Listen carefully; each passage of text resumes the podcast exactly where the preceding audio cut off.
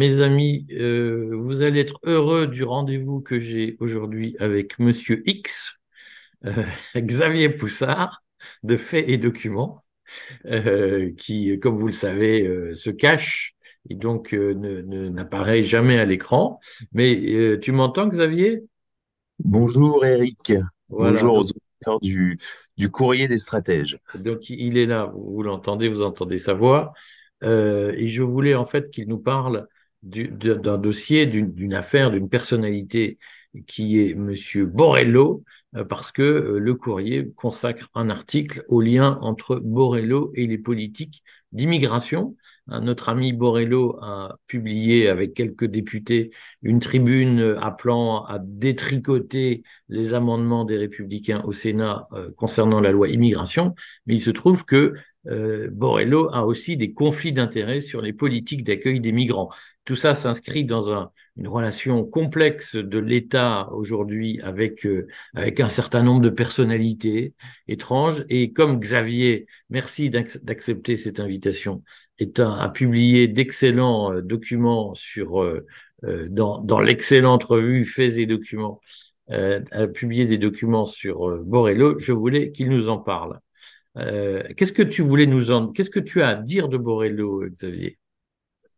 Alors d'abord, euh, Jean-Marc Borrello est un des personnages les plus euh, secrets, les plus mystérieux et, en même temps, c'est le cas de le dire, un des plus explosifs de la Macronie. C'est-à-dire qu'il y a une, une, centralité de ce personnage euh, dans l'entourage du couple présidentiel et de son euh, une entreprise qui n'est pas vraiment une entreprise, mais on pourrait y revenir, qui s'appelle le groupe SOS et qui, ces dix dernières années, euh, s'est substitué à bien des égards euh, à ce qui reste de l'État-providence, si on veut.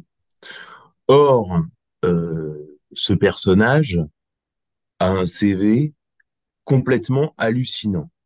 Et euh, l'interdépendance entre la Macronie euh, euh, en son cœur et Jean-Marc Borrello, on pourrait presque dire que Jean-Marc Borrello est la Macronie, il incarne la Macronie, fait qu'à mon avis, euh, l'Élysée est assis sur une mine. Euh, c'est au moins aussi important, par exemple, que McKinsey, si vous voulez. Sauf que McKinsey, c'est quelque chose de froid. C'est du cabinet de conseil. Alors après, on peut juger euh, que ça, qu'il puisse y avoir des abus et que l'État ne doit pas fonctionner comme ça, etc. Mais si vous voulez, il y a, y a rien de vraiment scandaleux. Si vous regardez le CV de Jean-Marc Borrello, euh, ça, enfin, ça s'allume à tous les étages, du début à la fin. euh, tout est absolument euh, sidérant. Là, je relisais le, mon portrait, qui est vraiment une enquête exclusive, puisque personne n'a encore fait de portrait de Jean-Marc Borrello euh, pour préparer cette petite intervention. Je crois, je, je, j'étais sidéré par ce que j'avais écrit, quoi. C'est-à-dire que j'avais du, j'avais du mal à y croire. Je me disais, mais c'est pas possible. Bon, alors heureusement, j'ai tout sourcé. Alors tout est sourcé euh, par le mainstream, hein, Libération, Le Monde, euh, Challenge, euh, La Lettre A, enfin vraiment Le Parisien, enfin vraiment tout est sourcé, en, euh, tout est en source ouverte euh, mainstream, et on est sur un personnage euh, qui, s'il était mis en lumière, c'est pour, aussi pour ça que j'ai fait euh, ce portrait, puisque Fait les documents est une lettre confidentielle, donc qui a euh, vocation à, à lancer euh, des informations qui ensuite euh, sont reprises ailleurs avec un écho euh, beaucoup plus large, euh, parce qu'effectivement, je pense que le jour où le- les médias mainstream accorderont une couverture à Jean-Marc Borrello comme ils ont, ont pu le faire sur McKinsey, à ce moment-là, euh, je pense que euh, des vraies questions vont se poser sur euh, Emmanuel Macron, mais aussi euh, sur Brigitte, puisqu'il faut voir euh, le couple euh, comme un tout. Alors Jean-Marc Borrello, c'est quelqu'un qui vient de la protection judiciaire de la jeunesse. Donc, il était fonctionnaire à la protection judiciaire de la jeunesse. Voilà. Alors déjà, alors c'est un, un, un, un, fils de, de, de, de militaire, euh, de milieu bon euh, assez populaire de, de Gardanne euh, dans les dans les Bouches du Rhône et qui est né en 57. Hein, c'est voilà. Euh, et, donc il commence à la protection judiciaire de la jeunesse et très vite euh, il va intégrer euh, les cabinets socialistes après l'arrivée de François Mitterrand au pouvoir. Et déjà, il y a une zone de flou sur ses débuts à la protection judiciaire de la jeunesse. Or, on a récupéré un témoignage sur Internet qu'on a pu recouper. Euh, alors, son premier poste était à Marseille. Or, euh, au centre de protection judiciaire de la jeunesse à Marseille, où il a eu son premier poste, il y a déjà eu un scandale de pédophilie. Donc ensuite, il intègre les cabinets socialistes et là, il va bifurquer vers la lutte contre la toxicomanie avec une association qui s'appelle SOS Drogue Internationale. Qui est une association qu'il fonde ou pas? Qui est une association qu'il cofonde avec le soutien de euh, Matignon et donc, donc qu'il gère, mais euh, dont la figure de proue est euh, Régine, Régine Choucroune, qui est une euh, patronne de boîte de nuit, etc. Donc il est dans ce. C'est la Régine qu'on connaît. Voilà, exactement, la Régine, la grande Zoa, etc. Et puis quand le avec la cohabitation de, de 86, à ce moment-là, il va sortir du champ politique et il va s'occuper des affaires de Régine, de toutes les affaires de Régine, donc de cette association qui s'appelle SOS Drogue International, qui est soutenue par Simone Veil, qui est soutenue par Laurent Fabius, euh, qui est soutenue par le docteur euh, Olivenstein de Marmottan, etc., mais qui est assez décriée par le milieu universitaire. Euh, et ensuite, il va en plus gérer donc euh, les boîtes de nuit. Or, ce type qui s'occupe de la lutte contre la drogue euh, avec, euh, comment dirais-je, l'imprimature de l'État via SOS Drogue International va être condamné dans le cadre de sa gestion de boîte de nuit dans une affaire de stup. Donc déjà. Est-ce que c'est en quelle année qu'il est condamné euh, pour cette affaire de, de drogue? Alors, euh, fin, fin, des années 90 et à, au même moment euh, toujours dans, le, giron de Régine et toujours en lien avec la protection judiciaire de la jeunesse. Il est administrateur d'une structure de, de la DAS, quoi, qui est agréée par le ministère de la Justice, etc., euh, qui euh, a vocation à, à réinsérer les jeunes par le luxe et par le beau. Donc ça, c'est l'affaire de l'Institut des Tournelles. Donc c'est l'Institut des Tournelles, c'est quelque chose qui est multiforme, si vous voulez, vous avez, mais qui est intégré. Vous avez la lutte contre la drogue, mmh. vous avez les boîtes de nuit, et vous mmh. avez un centre de DAS de luxe, où on emmène les, les gamins euh, au Maroc, aux États-Unis, dans des hôtels de luxe, etc., dans les boîtes de nuit de Régine. Enfin, c'est d'ailleurs, il y a une grosse couverture médiatique autour de ce centre qui est présenté comme un centre modèle. Or, dans ce centre va éclater une affaire de pédophilie après de nombreuses plaintes et puis des témoignages étranges où on raconte que centre, un centre pour adolescents, il y a des danseurs marocains nus qui se, qui se baladent, enfin, voilà, et le directeur va finir par être condamné à euh, 12 ans de prison et euh, en première instance. pour, pour viol et ensuite le euh, et lors d'un des procès, un jeune euh, témoignera en disant à la tête des tournelles il y avait un trio infernal qui était Robert Mégel, donc celui qui a été condamné, Jean-Marc Borello, administrateur, et Jean Tremsal, qui était euh, le psy. Vous voyez, donc là, vous êtes sur protection judiciaire de la jeunesse, affaire de pédophilie, lutte contre la toxicomanie, condamnation dans une affaire de stup.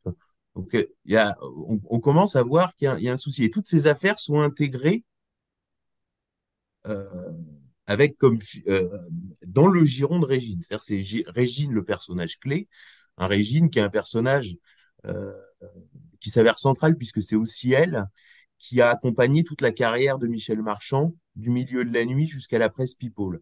Or Régine a écrit donc Michel Marchand connu sous le nom de Mimi Marchand. De Mimi Marchand, voilà. Qui a eu le, le, le privilège, le monopole des images de Macron pendant la campagne de 2017 et surtout de Brigitte. Et surtout de Brigitte, c'est parce que c'est Macron, à la limite, il n'y a pas tellement de problème sur l'image. Euh, si avec Macron, il n'y aurait pas tellement de problèmes sur l'image. Bon. Et euh, donc, on, voit arriver Régine, la reine, de la nuit, qui a écrit ses mémoires en 85, où elle raconte effectivement qu'elle a été financée par les Rothschild. Enfin, elle les, appelle, tous par leur, par leur prénom. Alors, elle raconte, ils venaient danser le twist et ils m'ont financé. Et puis, ils m'ont fait prendre conscience de ce que je pouvais faire pour l'État d'Israël. Et euh, visiblement, elle a tellement bien servi l'État d'Israël qu'elle a été euh, primée de la plus haute distinction de l'État hébreu par euh, Shimon Peres en 1986. Donc on peut considérer qu'elle a rendu quelques services, c'est-à-dire qu'elle a été au moins honorable correspondant, tout en sachant que pour n'importe quel service de renseignement, qu'est-ce qui est intéressant C'est euh, les dettes de jeu, euh, les drogues consommées et euh, les déviances sexuelles. Quand vous êtes effectivement... Des puissants. Voilà, et à la tête d'un empire de, de, de, la nuit, qui sont en fait des clubs euh, select où, viennent le, show business, les politiques, etc. Euh, ça, ça, pose le personnage de Régine, qui aujourd'hui est décédé, mais qui est quand même une reconnaissance posthume, puisque deux de ses poulains, euh, que ce soit Michel Marchand ou Jean-Marc Borello, se retrouvent à avoir une importance absolument centrale en, en, Macronie. Et donc de cette affaire des tournelles et de cette affaire de stup au palace, Jean-Marc Borello va regrouper les activités à partir de SOS Drogue International et les fondre dans et de l'Institut des Tournelles et SOS Drogue International et les regrouper dans un groupe qui va s'appeler le groupe SOS. D'accord? Et qui va gérer effectivement au début les centres de désintoxication issus de SOS Drogue International et certains centres de DAS issus de l'Institut des Tournelles. L'Institut des Tournelles, donc c'était le, château euh, des Tournelles, qui est toujours propriété aujourd'hui du groupe SOS et où Jean-Marc Borello passe toujours ses week-ends, qui a été le lieu d'un très important scandale de pédophilie impliquant euh, des, très hautes personnalités. Euh, une liste est, est, fournie dans Faits et Documents. Donc, je, je redis pour ceux qui n'ont pas forcément tout, tout suivi, l'Institut des Tournelles est un institut qui pratique la, la psychiatrie, la psychanalyse selon euh, euh le, le, luxe, qui est une invention, je crois, de Dolto d'ailleurs, de Françoise Dolto. Voilà, exactement. Euh, cet institut est installé en Seine-et-Marne. Euh, voilà, c'est un château. C'est un, un, château. château. Il s'agit de réinsérer des jeunes adolescents par le luxe et le merveilleux. C'est-à-dire, on les emmène au Maroc, on les emmène euh, dans des hôtels de luxe, dans les boîtes de nuit de Régine, d'ailleurs, c'est très intéressant. Tout ça est validé par euh, le pouvoir, euh, par Daniel Mitterrand, enfin, toute la, toute la, le pouvoir, mais pas seulement, pas seulement la gauche caviar. Euh, vraiment, c'est. Il faut redire que le président de l'Institut était un conseiller d'État qui avait été chef de cabinet de Giscard d'Estaing. Donc, euh, tout ça ne date pas du socialisme. Tout le monde en a. Voilà, c'est ça. C'est, là, c'est transcourant. Hein. Je peux vous dire que quand on s'intéresse au réseau pédocriminel, euh, comme on l'a fait, on se rend compte qu'en vérité, il y a, y a, un vrai transcourant mm. et il y a peu, sans doute une des clés du et en même temps. Mais bon, on pourrait, euh, on pourrait développer ce point-là. Et donc, ce, donc cet institut. Donc, donc ce château de la Seine-et-Marne est va être le théâtre d'un important scandale de pédophilie. Et ce château de Seine-et-Marne est aujourd'hui toujours intégré au groupe SOS, donc qui est directement issu de deux scandales, un de stup, un de pédophilie, et groupe SOS qui devient aujourd'hui un mastodonte de, qui est devenu euh, en 20 ans un mastodonte de l'économie sociale et solidaire. On pourra revenir sur ce qu'est l'économie sociale et solidaire. Euh, et le château des Tournelles appartient toujours au groupe SOS et Jean-Marc Borello, ça a été raconté dans un article du Monde. Il passe toujours ses week-ends dans ce château euh, dans lequel, donc grand luxe, dans lequel des kangourous se baladeraient en liberté dans le parc, si vous voulez. Donc là, vous êtes, là, vous rentrez, si vous voulez, c'est un personnage de... dans le social et le solidaire. Non, mais c'est dans l'économie sociale. J'invite quand même à, à, regarder la dégaine de Jean-Marc Borello. C'est un type avec, enfin, honnêtement, avec les, les, les, les, cheveux plaqués en arrière, et il fait deux mètres avec le, le, le, le costume euh, Gessato, comme disent les Italiens, avec les rayures. Enfin, c'est dire, c'est là vous imaginez le château avec les kangourous dans le parc. Ben, vous êtes à, c'est, vous êtes à la fin d'un James Bond, quoi, vous voyez. Euh, donc euh, c'est, c'est, c'est déjà un personnage. Et puis rappelez avec l'accent marseillais. Et euh, enfin, c'est, c'est, c'est, c'est vraiment un personnage à découvrir, quoi. Euh, je, c'est pour ça que je, je, je, fais tout pour qu'il soit mis en lumière. Et donc, à partir de ces deux affaires, on aurait pu penser ce type s'occupe de, de lutte contre la drogue, il est affaire de stup, protection, euh, affaire de pédophilie, on se dit, bon, il va être radié. Non, il va prospérer. Hein, c'est ça. Et donc, donc, ça va prospérer. Et en fait, le système, si vous voulez, c'est euh, des, euh, des subventions de l'État, tout simplement. C'est-à-dire qu'en fait, vous prenez une association, vous l'intégrez au groupe SOS, vous récupérez l'immobilier, puisqu'en fait, c'est avant tout une affaire immobilière, et ensuite, euh, par euh, subvention de l'État, bah, vous faites assurer une, mission de service public par cette association qui peut être donc la DAS. Hein, c'est toujours extrêmement lié à la DAS. Il y a beaucoup de centres de DAS. Ils se sont développés ensuite sur les maisons de retraite. Toujours la lutte contre la, toxicomanie. Évidemment, l'accueil des migrants. L'accueil des migrants, hein, c'est-à-dire quand vous avez des migrants, vous avez, bah, c'est Borello qui palpe. Donc lui, il a intérêt à l'immigration. Euh, et ensuite, vous avez effectivement la déradicalisation, euh, la grande tarte à la crème de la déradicalisation. Et là, il est, le groupe SOS et le gouvernement planchent ensemble pour des centres de déradicalisation pour les nationalistes. Donc, il y avait pour les nationalistes, des centres de déradicalisation pour les nationalistes.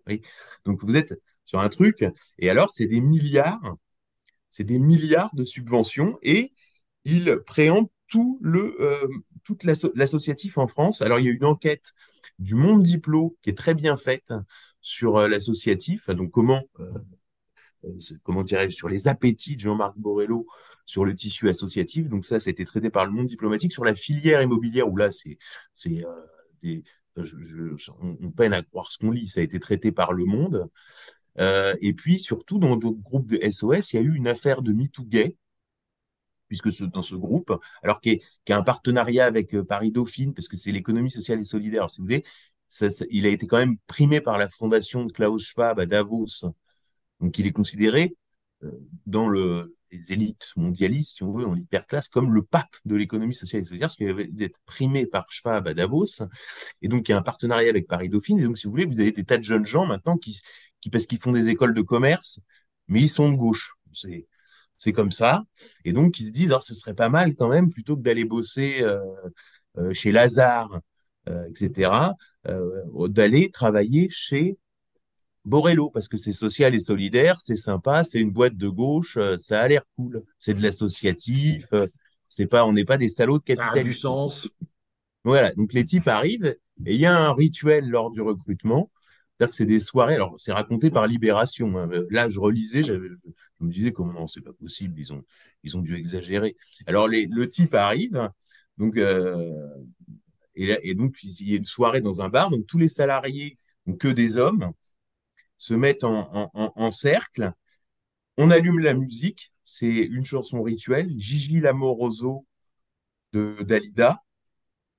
Ben, vous voyez, c'est le monde de la Macronie, hein, la grande Zoa, Gigi Lamoroso, enfin on est là-dedans. Hein. Les années palaces. Voilà, faut bien comprendre où, on en est. Ouais, c'est encore et encore si et encore si seulement c'était ça. donc Gigi Lamoroso et à ce moment-là, donc le, le nouveau, euh, la nouvelle recrue, donc entourée de tous les salariés, voit arriver Jean-Marc Borello qui lui arrache la chemise et qui lui, et qui lui roule un patin. Et donc, Libération raconte qu'à cette occasion, il aurait lancé à une de nouvelles recrues T'as mis la langue, coquine. Et, et en fait, on est. Bon, alors, on, redit, pour ceux qui n'ont pas compris, donc, un jeune stagiaire se fait harponner, donc, un jeune stagiaire homme se fait harponner par son patron homme et se fait rouler une pelle devant toute la boîte lors d'une soirée. Voilà, sur fond de. Alors, ça s'appelle. Alors, il y a deux catégories. Il y a les, il y a les hauts gradés, ça s'appelle les Borellos Boys. Et puis, vous avez les, les petits stagiaires qu'on appelle les Kiki. Vous voyez? Et donc, euh, et donc, ce type passe des milliards et des milliards d'euros de, d'euros de, subventions publiques, euh, d'appels d'offres, de machin avec l'État. Alors, il est dans les statuts de la République en marche. Il a été présenté quand même par Le Point, par, comme le vrai patron de Macron. Donc il est toujours dans les statuts. Alors sa fonction change, mais il a une importance centrale puisque dans les bureaux politiques de la République en marche, République en marche qui n'est pas un mouvement partitaire, qui est vraiment une structure mouvementiste. D'ailleurs, c'est une vraie piste de réflexion à mener sur ce qu'a compris Macron et ce qu'a compris Mélenchon, c'est-à-dire qu'ils sont dans le mouvementisme, exactement comme, euh, comme Trump, par exemple. Donc c'est en ça que le macronisme est un populisme, le populisme de la caste, mais un populiste. Hein, c'est une structure mouvementiste, euh, contrairement à Marine Le Pen, qui a toujours 20 ans de retard, comme toujours la droite française, et qui, elle, euh, rentre dans le partitaire. Alors que justement, Le Pen avait de l'avance, il était mouvementiste, et elle, elle, se remet dans le partitaire, ce qui fait qu'aujourd'hui, LR, le PS et toutes les structures lourdes comme ça des partis sont parce qu'il y a effectivement il y a une, accélération euh, des flux en, matière de communication notamment. Et donc Borrello, dans ce mouvement macroniste, a une place centrale puisque Louis Gallois, euh, je, cite, a raconté dans Challenge que dans les bureaux politiques de la République en marche, il coupait la parole aux ministres, aux autres délégués, et que vraiment il, il, il dictait. Et en plus, c'est un mal dominant. Hein, c'est quand même un dire, c'est un Marseillais, 1m90. Ah, c'est l'économie sociale et solidaire. Enfin, c'est, vraiment, je, vous invite à regarder des vidéos. Enfin, c'est vraiment, je, je tiens à ce que ce personnage soit vraiment mis en lumière parce que ça, ça éclaire sous un jour nouveau euh, ce pouvoir étrange euh, entre les mains duquel nous sommes depuis maintenant euh, de, au moins 2017 et qui, je dois dire, mène la France vers l'abîme. On est, on est vraiment, on peut pas, on, se demande comment on peut descendre plus bas, mais bon, il y a, visiblement, il y a de la marge, hein, on est toujours surpris. Et donc, euh, là, par exemple, ils vont profiter du, scandale Orpea pour se développer sur les, maisons de retraite. Là, euh, c'est ce que tu expliquais, les centres d'accueil de migrants, la déradicalisation. Il y a des scandales. Alors, Mediapart relaie de temps en temps euh, des affaires euh, dans les structures gérées par le groupe SOS. Euh, bon, c'est voilà, tout, tout, tout, il n'y a rien qui va de A à Z. Et encore, là, j'ai vraiment fait une enquête, donc qui est la, première vraie enquête sur Borello en source ouverte. Mais si euh, cinq journalistes euh, du mainstream se mettent à gratter sur plusieurs, euh, comment dirais-je, plusieurs secteurs de la biographie, enfin, il y a vraiment moyen de, d'avoir une affaire d'État. McKinsey, ce sera de la petite bière à côté, quoi, parce que Alors, ça, ça pue à tous les niveaux. Tu, tu, as redit que donc Borrello est un, un des fondateurs d'En Marche. Est-ce qu'on sait comment il a rencontré Macron? Alors c'est ça qui est très intéressant. Quand on prend la biographie officielle de Macron, que, je tiens à dire, ça c'est qu'une biographie officielle, hein, puisque le Monde, même le Monde a qualifié ça de légende officielle. Hein. C'est un terme qui est euh, un, un redondant. Euh, puisque une légende, par définition, c'est c'est pas vrai. Officiel, ça s'oppose à officieux. L'officieux étant portant la marque du vrai, contrairement à l'officiel. On dit c'est faux et c'est faux. Mais bon, si on s'en tient à la légende officielle, c'est le premier type qui détecte Macron, après Brigitte. Il y a Brigitte, et puis ensuite il y a Borello, puisqu'en fait, quand Borello va être euh, euh, dans, le, dans le creux de la vague avec euh, l'affaire du palace, donc le stup, et euh, Mégel Tournel, c'est-à-dire la pédophilie, il va trouver un point de chute à Sciences Po. Qui va lui offrir ce point de chute C'est euh, Richard Descoings, euh, personnalité euh, centrale du, du, du gay pouvoir, du, du petit Paris gay des, et surtout des réseaux gays de la haute fonction publique et dans le couple qui va former avec euh, Guillaume Pépi. Borello est rappelle que on rappelle que Richard Descoings a été est, mort à New York dans une chambre d'hôtel euh, et dans des circonstances qui ne sont pas encore complètement claires. Voilà, exactement. La première, d'ailleurs, le premier réflexe de, de Pépi, ça a été de crier euh, "Ils l'ont tué, ils l'ont tué". Bon. Et euh, Borello est aussi un personnage central du, du Paris. Il été dans le site d'action euh, avec Berger, euh, Lynn Renault, enfin tout des, c'est vraiment, il faut bien comprendre ce que c'est que la Macronie profonde. Hein. Là, on est vraiment dans la Macronie profonde.